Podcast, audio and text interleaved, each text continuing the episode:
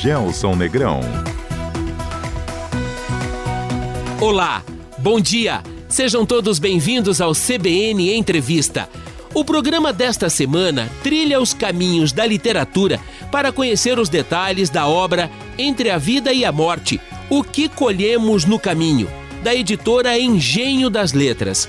Um livro de fôlego escrito a 16 mãos. Sim, quatro filósofos e quatro teólogos, compartilhando diferentes visões e perspectivas sobre a vida, amor, esperança, fé, felicidade, medo e morte.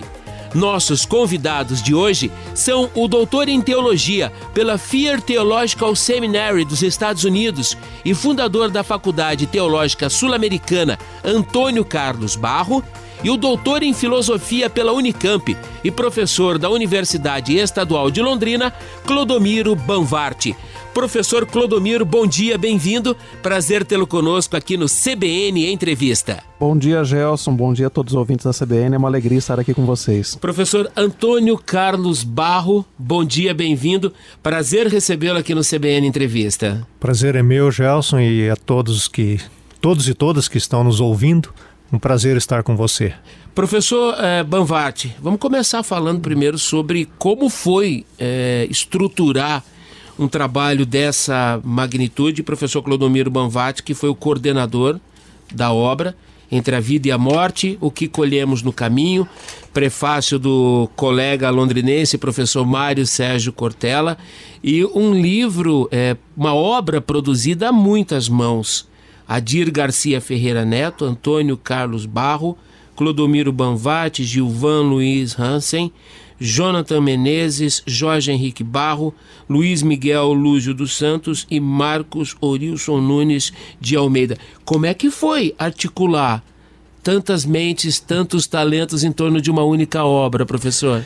Olha, Gerson, acho que o primeiro ponto é destacar que o livro ele nasce no contexto da pandemia. Ele é fruto dessa pandemia e diante da vulnerabilidade da morte, é, nós, nós nos sentimos na necessidade de refletir temas que tocam a vida humana, que tocam a existência humana. A ideia surgiu em junho do ano passado e aí foi uma tentativa de, de compor os nomes. O Antônio Carlos está aqui comigo. É, e aí a gente foi a, refinando a ideia de que nós teríamos quatro teólogos de um lado e quatro filósofos de outro, para tentar buscar na tradição do pensamento ocidental, na filosofia e na própria teologia, os conceitos básicos que ajudariam a parir um pouco estes temas que envolvem a vida, que envolvem a existência. Dois pontos: entre a vida e a morte. O que, que nós colhemos no caminho? E nós colhemos o amor, a esperança, a fé, a felicidade e também o medo, o receio né, da própria morte. Então, esses temas foram objetos da nossa reflexão, sempre com esse olhar de buscar na nossa tradição, seja na teologia, na fé, seja na racionalidade filosófica, uma tentativa de explicar. É um pouco aquilo que Santo Agostinho diz: nós sabemos o que é uhum. até o momento que alguém nos questione. Afinal, o que é a fé? O que é o amor. Então o livro teve um pouco essa pretensão, uma linguagem livre, uma linguagem acessível, né, para que nós tivéssemos aí a oportunidade de trazer algumas informações e também ajudar a contribuir nesse momento tão difícil de travessia que tem sido a pandemia. Professor Antônio Carlos, a propósito de contribuição, qual foi a contribuição da teologia para esse trabalho, inserido no contexto do momento que a gente está vivendo? A teologia é esse olhar para a vida de uma perspectiva divina, de uma perspectiva bíblica da revelação de Deus. Então a teologia contribui, ela traz esse lado místico para nós, esse lado da fé, da esperança, do amor, onde o apóstolo Paulo fala, né, que são as três virtudes cristãs, né, a fé, a esperança e o amor. Uhum. Então eu creio que num livro como este, entre a vida e a morte, não poderia faltar essa contribuição da teologia. Naturalmente que outras ciências também poderiam contribuir, mas a teologia é fundamental. E a teologia não é uma coisa que talvez assuste alguém pensar, né? Eu vejo quando alguém me pergunta o que, que eu faço, né? Que eu dou aula de teologia, logo a pessoa é, é, ela acha que não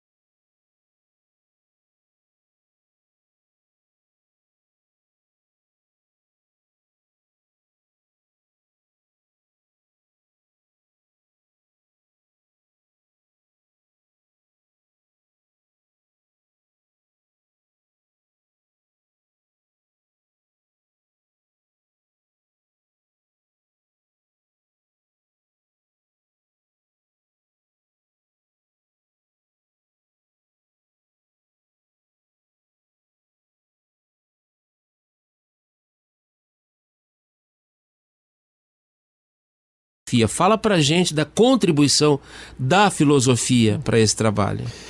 Então, a, a, filosofia ela trabalha numa perspectiva talvez inversa do que o Antônio Carlos coloca, mas uma proximidade muito grande, hum. que é buscar no ser humano, na sua capacidade racional, as condições explicativas, inclusive de temas que tocam a transcendência.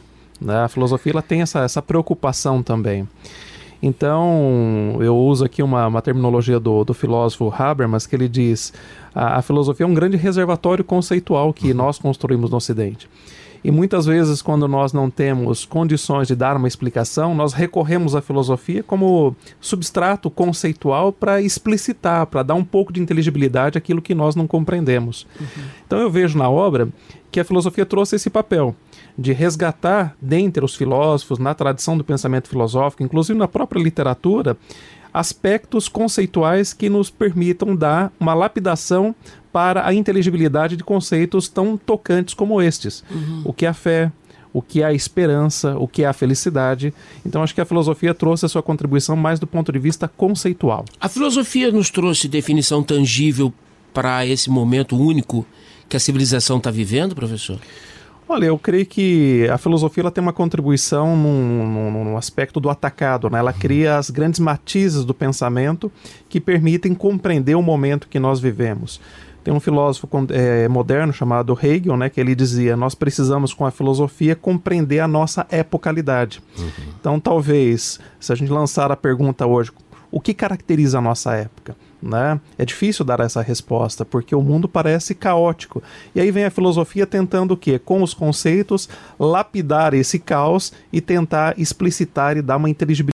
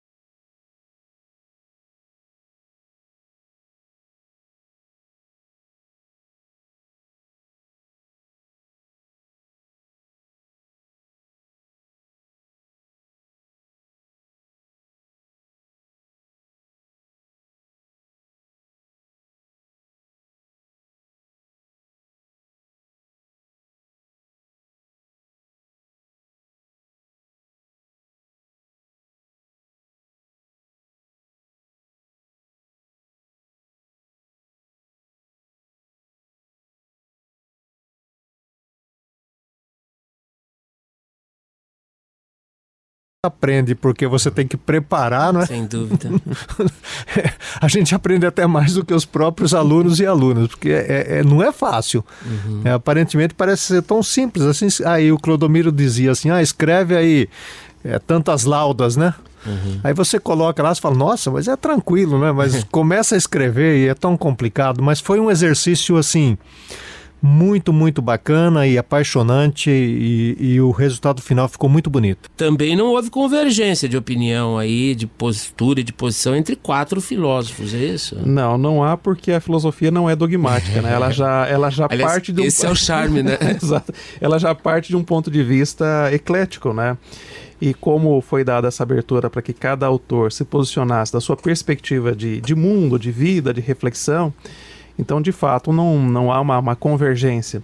Mas aqui está o ponto importante que eu acho que é o, o aspecto essencial do livro, uhum. que é a possibilidade de manter um diálogo na divergência. Sim. Né? Esse é um, um aspecto importante. E mais importante ainda, sem criar confusão, sem criar brigas, né? Uhum. Porque hoje nós temos um contexto que as pessoas estão tão armadas de conceitos que elas acabam que elas acabam criando um duelo uhum. e transformando o diálogo em objeto de, de, de brigas. Uhum. Eu acho que o livro ele mostra justamente o contrário, a possibilidade de uma conversação, de um diálogo aberto, franco, sincero, mesmo na divergência e mantendo respeito uns com os e outros. E outra coisa, Clodomiro, que eu acho que é interessante é que é, mesmo a gente trabalhando como professor, o livro não é acadêmico, né? ele não tem esse cunho acadêmico. Correto. Talvez o ouvinte, a ouvinte possa pensar: ah, eu não vou comprar um livro desse, eu não vou ler um livro desse porque é um livro para academia. Não, isto não foi o objetivo do livro, ele foi escrito de maneira livre, solta. É, naturalmente tem algumas citações aí, mas é, é, é mais assim um, um refletir mesmo sobre essa realidade. Uhum no contexto que estamos vivendo. Ele não tem uma preocupação acadêmica, né? não é um texto acadêmico, é um texto para a vida, não, na verdade. É, o Antônio Carlos fala que tem citação. Eu, eu só tem hum. uma citação no livro que. Mas a ideia era que não, não tivesse nenhuma citação, que os autores fizessem paráfrases e não fizessem citações justamente para manter um texto livre, um texto bem tranquilo e distanciado da academia. Vou começar com o professor Antônio Carlos. Uma obra concebida para confortar, consolar ou provocar? A gente poderia dizer que tem todos estes aspectos, mas eu diria que especialmente é uma obra para trazer é, esperança para quem lê porque esperançar, como diz o nosso professor Cortella. Né? Exatamente, é, é, é, esse verbo, né, de esperançar, que é uma uma esperança ativa, não passiva, porque o momento que nós vivemos tem tudo para nos levar a uma passividade. Sem dúvida. Não é verdade? Sem dúvida. É aquela coisa da espera. E, e o esperançar ele é ativo.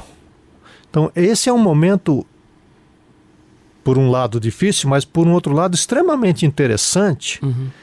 para não a gente não baixar a guarda, para estar ativo, envolvido ativamente na mudança do que está acontecendo. Uhum. Então, é, nesse sentido, essa obra vale a pena ser lida porque vai mostrar para a gente que tempos difíceis sempre nós vamos ter.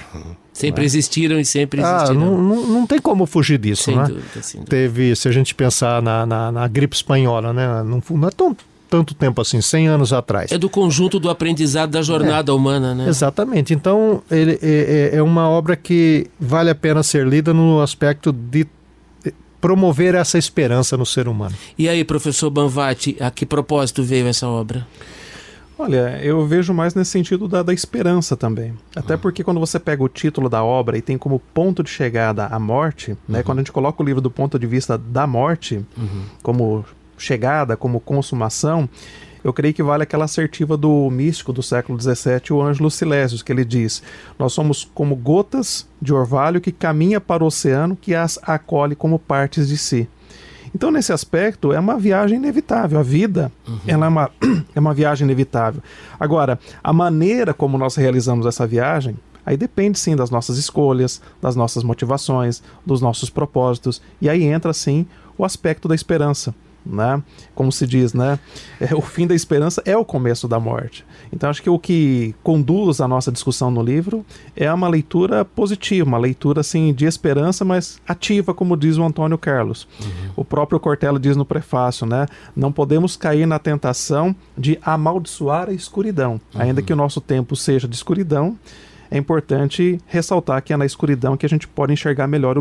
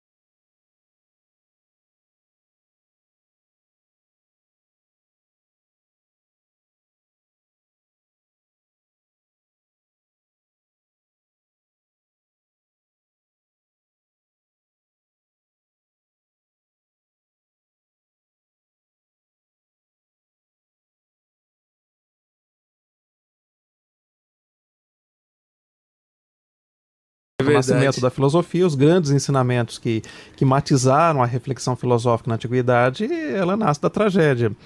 E é interessante porque a morte é trágica. Não tem como, Antônio Carlos, né, a gente dizer uhum. que não é trágica. Ela é trágica. E é interessante porque assim ela deve ser. Porque não fosse a morte trágica, revelaria que a vida é, é uma tragédia. Sem né? dúvida. E, e, eu gosto muito da, da, da, afirmação do Ariano Suassuna, que ele diz, né? Nós somos seres para a vida e não para a morte. Então o ser humano, ele, ele aprecia a vida. Uhum. Eu até trago aqui nos no, no meus textos, né? É, uma história da, da, minha filha com 3, 4 anos, e eu pergunto para ela se a fada madrinha aparecesse, o que ela pediria? Uhum. Ela falou que o ser humano vivesse para sempre. Então, a criança já tem a noção da beleza da vida, a graça da vida, e a gente quer a manutenção disso para sempre, né? Porque é bom, uhum. né? E se a gente olha dentro da filosofia, temos, como disse, né, uma, uma, perspectiva trágica de início, mas vários filósofos, vários pensadores que abordaram a vida e a morte em perspectivas diferentes. Até porque a filosofia, muito, em muitos aspectos, se encontra, né, ela se aproxima da Sim. teologia, criando essa perspectiva também mais otimista de olhar as condições da própria transcendência humana, ou seja, das condições que o ser humano tem de ir além de si e buscar esse absoluto. Agora, senhores, tratar de vida e morte em tempos tão complexos como esse que nós estamos vivendo, em que tanto a vida quanto a morte nos confrontam de uma maneira que a nossa geração não conhecia, deve ter sido algo absolutamente complexo. Ou, pelo contrário, professor Antônio Carlos, mais simples do que a gente imagina. A vida ela é bem frágil, né? Já descobrimos isso e essa pandemia nos recordou da, da fragilidade da vida no início da pandemia, a gente imaginava que só os velhos é que iriam morrer, né? Então eu já tinha encomendado até o meu, o meu caixão lá. Tô achando que o senhor tá com pé lá na filosofia. tá trágico demais. Mas aí a gente descobre agora que a pandemia, ela, ela é democrática nesse sentido, ah, né? É, ela não escolheu idade, não. A gente tem notícias aí de amigos, de parentes que com 25, com 30 anos, né? Agora mesmo acabei de ver aí uma amiga dizendo que a prima com 35 anos faleceu. Então, a, a vida é muito frágil e, e, a Bíblia fala sobre essa fragilidade. A Bíblia compara a vida como um vapor, uma neblina. E aqui em Londrina, os londrinenses sabem bem o que é isso, né? A gente vê uma neblina e dá essa impressão que você vai ficar o dia todo. De repente, de onde eu moro, eu vejo lá o aeroporto, eu vejo toda aquela neblina, falo, e hoje não desce um avião aqui. Dali a pouco? Dali a pouco você olha está né, aquele céu limpo, tranquilo, os aviões descendo. A Bíblia compara a vida dessa forma, é como um vapor, uma neblina, é muito rápida a nossa vida. Uhum. A gente, acho que um, uma lição dessa pandemia é essa, que a vida é muito rápida é muito breve e a pandemia está nos ensinando a, a, a valorizar a vida, a ter mais prazer, inclusive nas pequenas coisas porque na nossa cabeça, às vezes, o prazer só está em grandes realizações e, e a gente está aprendendo, e a Bíblia nos ensina isso também, Jesus nos ensina isso, a ter prazer nas pequenas coisas e, e, e apreciar isso. Professor Banvati, e aí no final das contas é 100% uma produção londrinense, é isso? Então, Gelson, ficou um livro 100% pé vermelho, né? Porque a, a, editora de Londrina, os autores são de Londrina, com exceção do Gilvan, que hoje está na Espanha fazendo doutorado, mas é londrinense de coração, então todos nós estamos envoltos aqui em Londrina, ou em torno da Universidade Estadual de Londrina, ou da Faculdade Teológica Sul-Americana. É, a gráfica que fez o livro também é londrinense. Então é realmente um produto pé vermelho. Podemos dizer que é 100% londrinense. Professor, o que é que acrescentou a essa obra o prefácio de Mário Sérgio Cortella? Olha, o, o, professor Cortella foi muito gentil, em primeiro lugar, de fazer o prefácio da nossa obra, acho que em atenção até o fato de sermos de Londrina e Sim. ele é londrinense. No prefácio, inclusive, ele cita, né, a sua época de infância em Londrina, no, no Lago Igapó. Então, acho que o, o fato de, de, de ser um livro de londrinenses acho que foi um fator determinante para que ele aceitasse o convite de fazer o prefácio. E claro, né, Gelson, deixando o público aqui que foi o, o Gelson Negrão, que fez toda essa intermediação para que nós tivéssemos acesso ao professor Cortella. Definitivamente eu não mereço esse crédito. Merece esse sim. crédito é do talento de vocês. Ele não colocaria o prefácio dele aqui não fosse o talento Eu de já vocês. disse que você foi o primeiro a endossar o, o, o livro e, e foi inclusive Antônio Carlos o primeiro que recebeu o livro em mãos aqui. Foi muito bom. legal. né, Gelson? Tá aqui. E eu acho que o segundo aspecto, Gelson, é a, a maneira como ele, ele abordou o prefácio. Né? Ele foi muito cuidadoso no sentido de, de contemplar o livro como um todo. Dá a impressão que ele teve esse cuidado, né? É, fazendo uma síntese do que, que representa o livro. E colocando de fato o ponto essencial do livro, que é um livro de esperançar, um livro de uma esperança ativa. Como disse anteriormente, não vamos amaldiçoar a escuridão, mas vamos de fato é, olhar o que ela pode nos trazer do ponto de vista pedagógico. Então foi uma alegria muito grande, está sendo uma alegria muito grande, né? É, poder fazer o lançamento e ter a honra de ter aqui o prefácio do professor Mário Sérgio Cortella. Professor Antônio Carlos, vida, amor, esperança, fé, felicidade, medo e morte. Qual que o senhor curtiu mais? Fazer, escrever. Olha, todos os temas são e foram desafiadores né, para escrever, para refletir, para meditar. É difícil escolher um, mas eu talvez, por o momento que estamos vivendo, eu diria o tema da fé. Da fé. É, foi, foi bastante interessante escrever e refletir sobre a fé. Escrever sobre a fé é um desafio. É a frase que abre o capítulo da fé pelo professor Antônio Carlos Barro, que, aliás, usou aqui uma citação só do Mestre Jesus Cristo. Aspas. Ainda que a fé fosse tão pequena como uma semente de mostarda, poderiam dizer a esta montanha: sai daqui, e ela sairia. Nada vos seria impossível. Professor, a propósito, não por acaso, chegou o tema fé. Pandemia também foi um poderoso exercício de fé? Sim, e está sendo, né? Porque ainda estamos né, nesse período aí da pandemia e, e a fé é imprescindível para a vida. E todos nós, de uma maneira ou de outra, temos fé. Mesmo quem diz que não tem fé, tem fé. E a fé ela é interessante porque o termo em si ele é abstrato. Né? O que é a fé? Então eu sempre, mesmo sendo religioso, dando aula de teologia, a fé não é uma coisa fácil de ser definida, de ser explicada.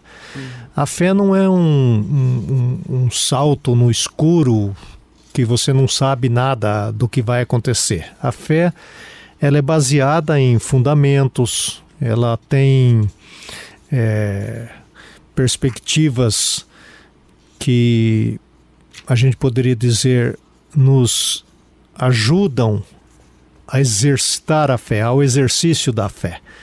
Então eu gosto de pensar na fé como uma ação. E tem exemplos na Bíblia, na, na, na, trajetória de Jesus, que é interessante, que há um texto que diz assim, vendo-lhes a fé. Então eu ficava sempre imaginando, como é que Jesus pode ver a fé? Uhum. Como é que a gente vê a fé de alguém? Você vê a fé de alguém na ação.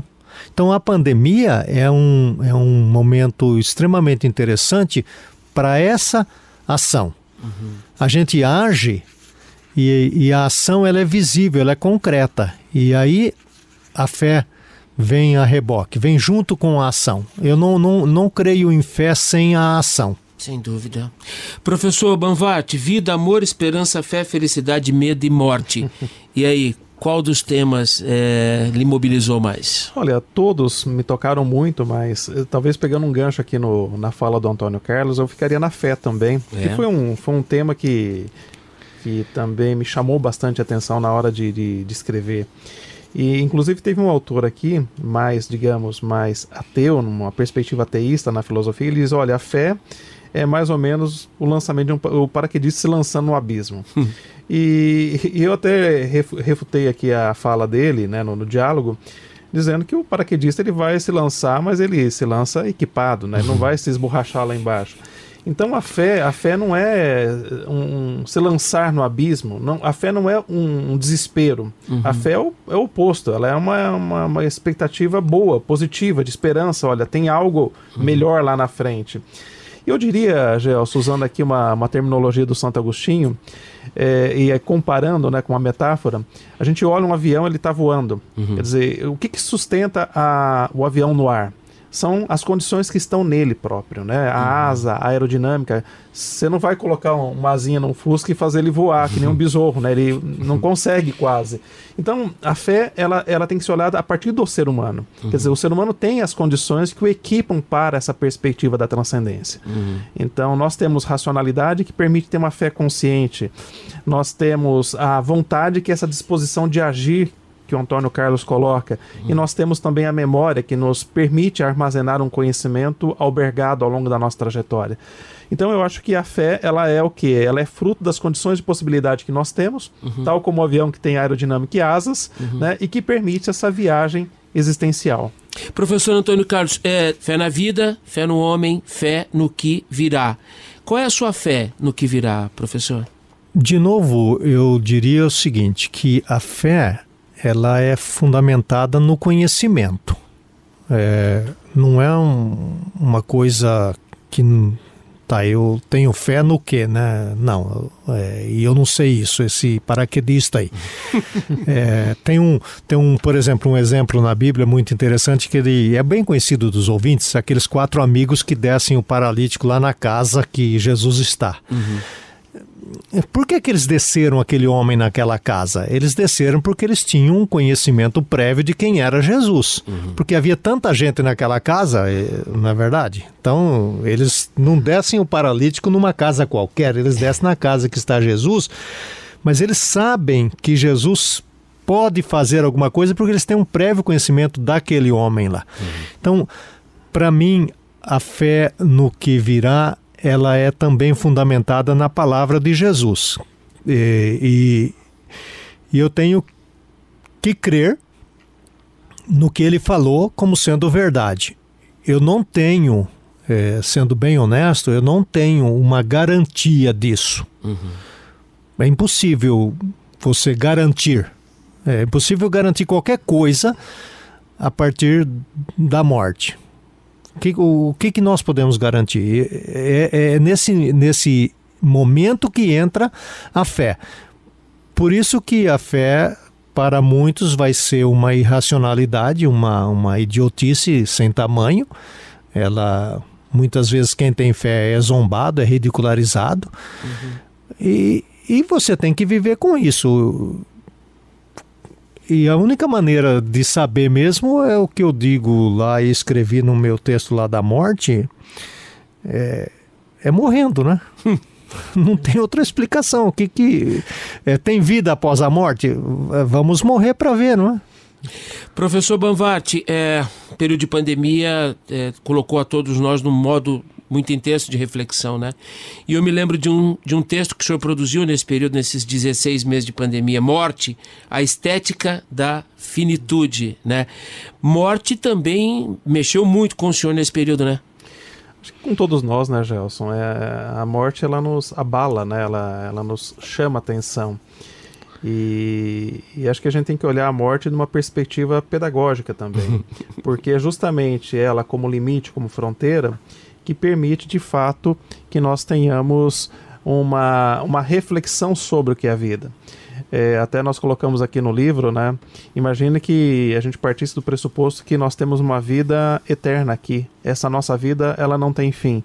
Será que nós teríamos o mesmo sentido que nós doamos à vida, sabendo que a, que a vida é finita? Uhum. Então, a finitude da vida, ela também tem um aspecto pedagógico, porque, como o Antônio Carlos chama atenção, ajuda a saborear o momento, os momentos da vida.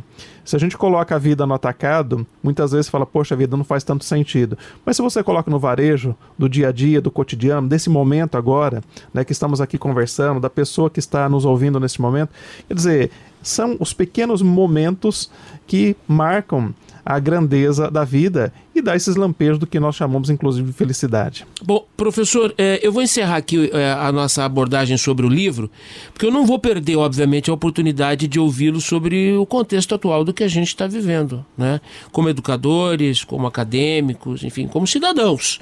A gente está vivendo um momento extremamente desafiador. A, a, a pandemia é um processo complexo para o mundo, mas no Brasil não é para amadores, definitivamente. Então vamos para a sessão serviço. Entre a vida e a morte, o que colhemos no caminho? Prefácio de Mário Sérgio Cortella, coordenado pelo professor Clodomiro Banvati, que está aqui com a gente, Adir Garcia Ferreira Neto, Antônio Carlos Barro, professor também está aqui, eh, Gilvan Luiz Hansen, Jonathan Menezes, Jorge Henrique Barro, Luiz Miguel Lúgio dos Santos e Marco Orilson Nunes de Almeida. Quatro filósofos, quatro teólogos, a editora é Engenho das Letras. Está disponível já, professor? Livraria, online? É, está disponível online no site da, da editora Engenho das Letras. Quem tiver interesse é só acessar lá www.engenhodasletras.com.br. Uhum. O livro já está à venda. Vai ficar rico com esse livro, professor Antônio Carlos? e eu ganhei uma cópia, né? Estou super feliz com ela. e, eu não, e você já tem uma também, então. Aliás, o primeiro. o primeiro a ganhar, né? E eu espero que a riqueza é, seja essa riqueza da vida, uhum. né? da, da, da, da experiência minha pessoal de ter escrito, ter refletido, e a riqueza de me ajudar a viver melhor e eu espero que essa seja a riqueza daqueles que vão ler o livro, né? É, é, é, esse vai ser o tesouro, né? Eu posso viver melhor. Deixa do que o Clodomiro falou, só apontar para um detalhezinho das escrituras de novo, e você já perguntou isso, Gelson. Por exemplo, quando uma pessoa está angustiada, e esse é um período de angústia, uhum. É interessante de ver o que é que Jesus falou sobre isso, né? Ele falou: vai ver as flores no campo. Qualquer religioso, né? Eu tenho meditado sobre isso, né? Qualquer, a qualquer religioso que você aborda contando um problema ou uma angústia, alguma coisa, ele diz assim: você tem que orar mais. né? Você deveria orar. Ou vou orar por você, que é um escapismo, né? Uhum. Quando alguém diz vou orar por você, olha, é, pode não acreditar, porque raramente isso vai ser verdade. Então a pessoa chega para Jesus e diz: estou ansiosa. Ele fala assim: vai ver as flores lá no campo. Mas não é ver a flor por ver a flor. É ver a flor e pensar o seguinte: se Deus, o Criador, criou esta flor com tanta beleza, ele não vai também cuidar de você, que ele é o seu Criador e você é uma pessoa bela diante dele? Uhum. Então, isso é apreciar. Né? E nós temos aqui em Londrina, né? quem não é de Londrina está nos ouvindo, nós temos aqui em Londrina nossos lagos e nossos bosques, por que não, não, não gastar mais tempo ali? Sim. Não é?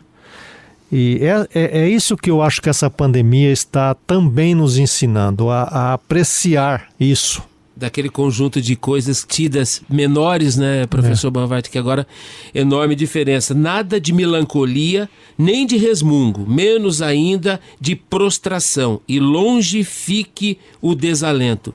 Vida viva. É a primeira frase do, do prefácio do professor Mário Sérgio Cortella. Professor Antônio Carlos, me perdoe a indelicadeza. O senhor está com que idade? 67. 67. Já deve ter visto muita coisa nesse país. Qual que é a sua opinião, sua leitura do momento que a gente está vivendo? Eu diria que é um momento muito, muito desafiador, momento difícil, é, de crise. Uhum crise da fé, inclusive. né? Há um sociólogo, é, Rodney Stark, ele diz que em momentos de crises sociais e naturais, a religião dominante não dá conta para responder. Interessante isso, né? Não dá conta de responder os anseios que advêm dessas crises todas aí. Dizem para gente orar mais, dizem que vão orar por nós, mas ninguém nos mandou ainda ver as flores nos campos, né? É, exatamente. Então talvez a gente tenha que reformatar aí a maneira como estamos vendo e as nossas perspectivas, né? O teólogo católico aí, Leonardo Boff, dizia isso, né? Para mudar o mudar a perspectiva, mudando né, a maneira como você olha as coisas. Né? Às vezes as coisas são as mesmas, mas mudar a maneira como você olha. O que mais me preocupa nesse momento no Brasil é a polarização que estamos vivendo. Uhum. Uma polarização incrível de colocar rótulo nas pessoas, você ou é uma coisa ou é outra, não existe a menor possibilidade hoje de não ser essas duas coisas. E eu vejo com muita preocupação essa polarização, porque as pessoas estão passando dos limites, dos limites da humanidade, inclusive, da civilidade, pessoas perdendo amizades, famílias se fragmentando, é, inclusive chegando a, a, a violências físicas, muitas vezes. Então, o que me preocupa bastante hoje no Brasil é essa polarização.